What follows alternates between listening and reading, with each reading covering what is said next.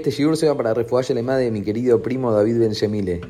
Vemos en esta perallá que Yitro, el suegro de Moshe, era un cura, era un idólatra y que no había dejado de hacer ninguna sola idolatría. Pero cuando descubrió a Dios, dijo: Ahora sé que Dios es el más grande de todos. De acá podemos ver algo que es impresionante y que podemos aprender a mejorar cualquiera de nuestras cualidades. ¿Quién es el sabio? El que aprende de todos. Moshe estaba a un nivel mucho más elevado que Yitro, pero aprendió de él y le hizo caso. Uno de los puntos más interesantes que vi sobre los diez mandamientos es que si los dividimos en tres series, los primeros tres nos enseñan sobre un solo Dios, sobre ningún otro Dios, y sobre no agarrar el nombre de Dios y utilizarlo al fadi, o sea, en vano. Todo esto, si lo vemos bien, nos damos cuenta de que todo está relacionado a Dios, al autor y a la autoridad de las leyes.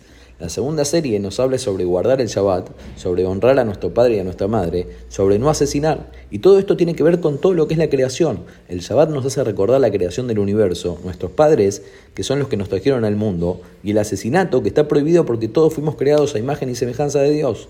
El tercer grupo habla sobre no cometer adulterio, no robar y no dar falso testimonio.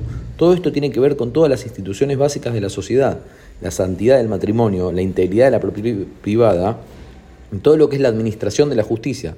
Entonces, si nosotros perdemos cualquiera de estas, nos estamos llevando directamente al liberalismo. Todo esto nos abre el juego para ver lo raro que es el décimo mandamiento que quedó solo. No envidies la casa de tu vecino, no envidies a su esposa, a su esclavo, a su sirviente o cualquier cosa que sea de él. Este mandamiento es totalmente distinto a los otros porque no nos llevan a lo que es la palabra o la acción. Entonces, la envidia, la codicia, querer algo del otro, es un sentimiento únicamente. Entonces, ¿cómo puede ser que la Torah venga y nos prohíba la envidia? Si no tiene sentido que nos prohíba algo que no está bajo nuestro control. Acá la Torah nos está transmitiendo un fundamento para que no nos olvidemos que los árabes y muchas otras religiones no estuvieron de acuerdo en recibir la Torah completamente para llevarla a la práctica. Entonces que podamos aprender de todos ellos, identificar qué es lo que hacen bien y qué es lo que hacen mal, que nunca nos desconectemos de la verdad y que perdamos el control. Los quiero mucho y les deseo que pasen un Shabbat increíble, lleno de alegría, de unión y de mucha verajá.